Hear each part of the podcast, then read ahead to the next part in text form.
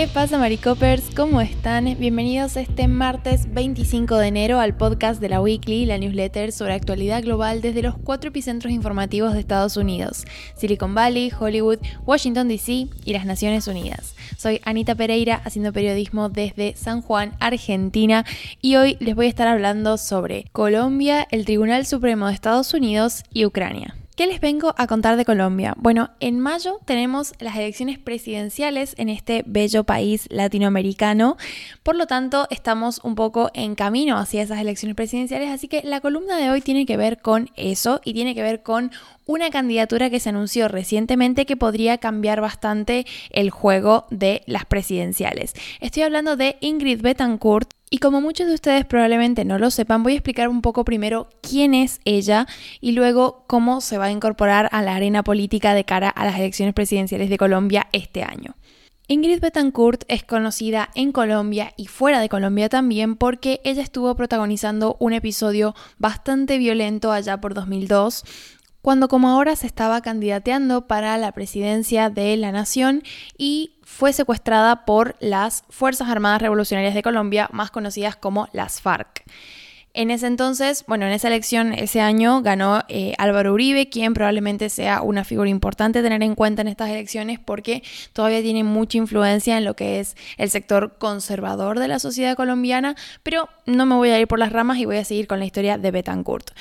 Este grupo guerrillero logra raptarla mientras ella se desplazaba a San Vicente del Caguán, que es el municipio en el que su partido había ganado la única alcaldía. En ese entonces ella tenía 40 años y dos hijos y estuvo seis años secuestrada en la selva colombiana y sometida a condiciones verdaderamente inhumanas.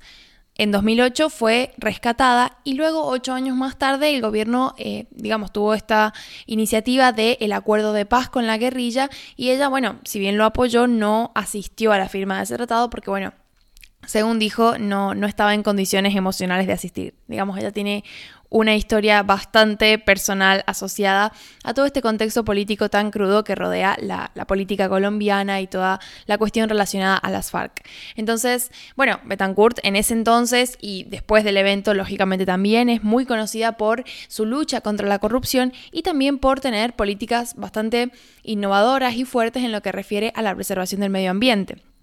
que es algo que en su momento hizo destacar su carrera política porque ella corta vínculos con el Partido Liberal sobre finales de la década del 90 y funda el que se convirtió en su partido, que es el primer partido verde de Colombia, el Partido Verde Oxígeno. Actualmente ella se está presentando como candidata de este partido, pero la situación es un poco diferente porque este partido está inscrito dentro de una coalición. Esta coalición, que es el Centro Esperanza, tiene varios partidos de centro, de izquierda moderada, que es el, sector que ella representa, y entonces, bueno, vamos a, ver a Betancourt primero en una instancia de primarias, si es que la coalición no logra definir un candidato, eh, digamos, mediante charla, ¿no?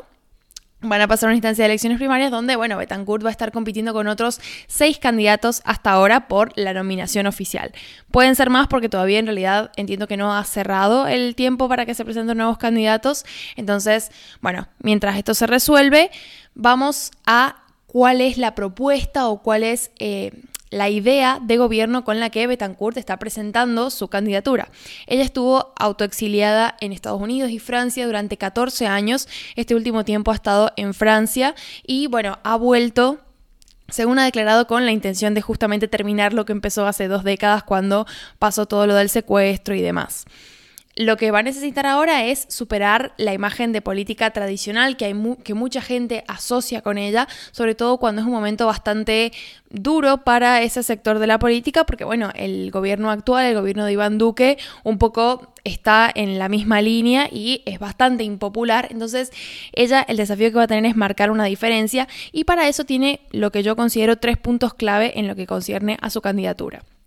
En primer lugar, esta eh, idea de presentarse como la opción política del centro. En Colombia los opuestos están bastante definidos. Por un lado tenemos a el candidato izquierdista Gustavo Petro, que ha estado en boca de mucha gente, digamos, es un hombre bastante conocido y bueno, está liderando las nominaciones en, lo que respecta al, al grupo que, a la coalición que representa. Y por otro lado tenemos, bueno, cuál sea el candidato que finalmente obtenga el visto bueno del expresidente derechista Álvaro Uribe. Entonces, entre estos dos extremos es que se sitúa Betancourt. Ella plantea que no tiene intenciones de aliarse ni con un extremo ni con el otro. Y si el electorado colombiano llega a las elecciones con una mirada, con la, idea de no polarizarse, quizás y la beneficie. Otra cosa que tiene Betancourt a su favor es ser mujer, porque de hecho es la única precandidata mujer de su coalición y creo que en total digamos, el total de, precandidatos, ¿no? De, estas primarias que se están celebrando en las tres grandes coaliciones en Colombia. Eh, creo que es la, la, cuarta, es decir, no hay muchas mujeres candidatándose para el puesto tampoco, pero además ella públicamente ha reafirmado su defensa a la ampliación de la participación de mujeres en la vida política y propone un feminismo, digamos, ella dice como un feminismo no tan intelectual que Mm, yo lo interpreto como un feminismo no tan de nicho, sino más relacionado con eh, la aspiración al servicio de un cambio conjunto entre hombres y mujeres. Esto quizás responde un poco a la formación en religión que ha tenido estos años en Francia. Ella, tengo entendido que ha estudiado teología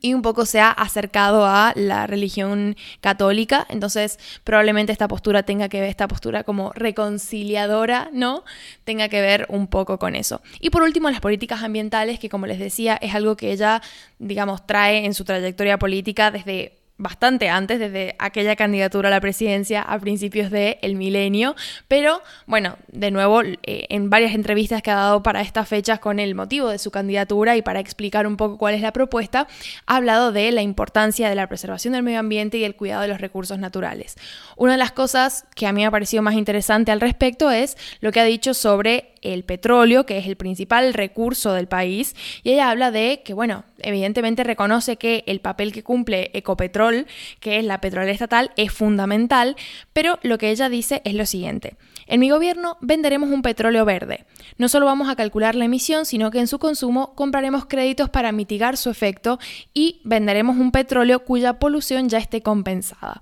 Entonces, digamos, la idea de ella no es terminar con la explotación de petróleo, por ejemplo, que sería un anuncio caótico, sino compensar esta actividad que mantiene el país lo cual es una propuesta bastante interesante y de hecho está alineada a otras propuestas del mismo estilo que tiene, que bueno, no, he agregado en la newsletter por cuestiones de, extensión. Así que un poco ese es el resumen, creo que... Eh, la, propuesta que tiene Betancourt es bastante interesante y bueno, en caso de ser finalmente nominada, va a estar haciéndole juego en las elecciones a el candidato más izquierdista y, nominado como tal, que es el, senador, el actual senador Gustavo Petro, quien, bueno, hasta antes de que entrara Betancourt a esta contienda, la intención del voto de hecho lo ponía como ganador en primera vuelta. Ahora resta ver qué sucede una vez que haya afianzado un candidato opositor, porque bueno, lo cierto es que como hay tantos candidatos para las primarias de las coaliciones, todavía no queda claro qué figura competiría así como fuertemente con Petro, que es actualmente como, como la, la, figura más consolidada, ¿no? Una vez que haya un candidato opositor fuerte y que se pueda, digamos, formalmente respaldar y conseguir apoyos, probablemente esa tendencia de ganador en primera vuelta cambie y tengamos una aproximación que nos lleve a una segunda vuelta. Pero bueno, todo eso está por verse. Las primarias, según tengo entendido, son ahora en marzo a más tardar, así que pronto vamos a estar teniendo novedades de cómo continúa el panorama de cara a las presidenciales de Colombia que van a ser súper, súper interesantes. Ahora paso a el titular que tiene que ver con Estados Unidos y con el Tribunal Supremo el organismo que eh, accedió este lunes a considerar dos casos de estudiantes asiático-americanos contra las políticas de discriminación positiva en los procesos de admisión de dos universidades privadas, Harvard y la University of North Carolina, la Universidad de Carolina del Norte. ¿Qué pasa? En Estados Unidos, eh, tanto universidades públicas como privadas consideran la raza en sus procesos de admisión, que como sabemos es un factor bastante a tener en cuenta en una sociedad como la de Estados Unidos, que tiene como el proceso de, racialización y de discriminación negativa por cuestiones de raza muy internalizado. Entonces, bueno, lógicamente es algo que se tiene en cuenta. El objetivo de, de las universidades es lograr la diversidad racial en su alumnado, lo que se conoce como discriminación positiva, ¿no? ¿Qué pasa? Que eh, los críticos alegan que estas políticas terminan discriminando a estudiantes blancos y asiático-americanos en pros de minorías que son, han sido históricamente apartadas de la educación, como bien pueden ser la minoría afroamericana, em, hispana, nativoamericana, etc. Entonces, esta dicotomía es lo que ha terminado llevando estos casos ante el Tribunal Supremo. Los demandantes de estos casos son estudiantes asiático-americanos que están denunciando que las universidades han aumentado de forma artificial lo que se les exige para poder ser admitidos y ofrecen esos puestos a estudiantes que no están preparados para el reto de entrar a esas universidades. Los casos los está liderando Edward Bloom, que es un activista legal conservador que lleva años dando esta batalla en los juzgados y de hecho ya se había enfrentado con estas mismas universidades en 2014 y bueno, en ese momento perdió. ¿Qué pasa ahora? El Supremo va a considerar estos dos casos, que es algo muy relevante porque como sabemos las decisiones del Supremo son las que marcan tendencia en cómo interpretar la ley. Entonces, bueno, lo que sea que decida el Supremo va a tener un peso muy grande y probablemente condicione futuros casos que tengan que ver con, con contextos parecidos y partimos de un contexto en este Tribunal Supremo muy diferente del que había en 2014 cuando este activista Edward Blum perdió en el caso similar porque en ese entonces teníamos a los jueces Anthony Kennedy y Ruth Bader Ginsburg que como sabemos bueno ella falleció y son dos puestos que están ocupados actualmente por jueces conservadores que nominó Trump durante su presidencia. ellos dos se habían posicionado a favor de las universidades y son votos que podrían estar cambiando con las nuevas nominaciones que hizo Trump. Entonces, bueno, a la espera de que decide finalmente Supremo y de nuevo recordando que es un órgano que tiene muchísima incidencia en la política norteamericana por, por las decisiones que toma y el peso que esas decisiones tienen, así que muy atentos a lo que se resuelva y seguro estaremos actualizando vía la weekly. Y por último, una noticia importante relacionada con Ucrania, que es un tema muy candente estos días porque estamos en un momento de tensiones que parece no hacer más que aumentar. Y a propósito de esta escalada de tensiones, tenemos el último anuncio del secretario de Defensa estadounidense que este lunes puso en alerta máxima a 8.500 efectivos de las fuerzas militares a su cargo para un posible despliegue en Europa del Este conforme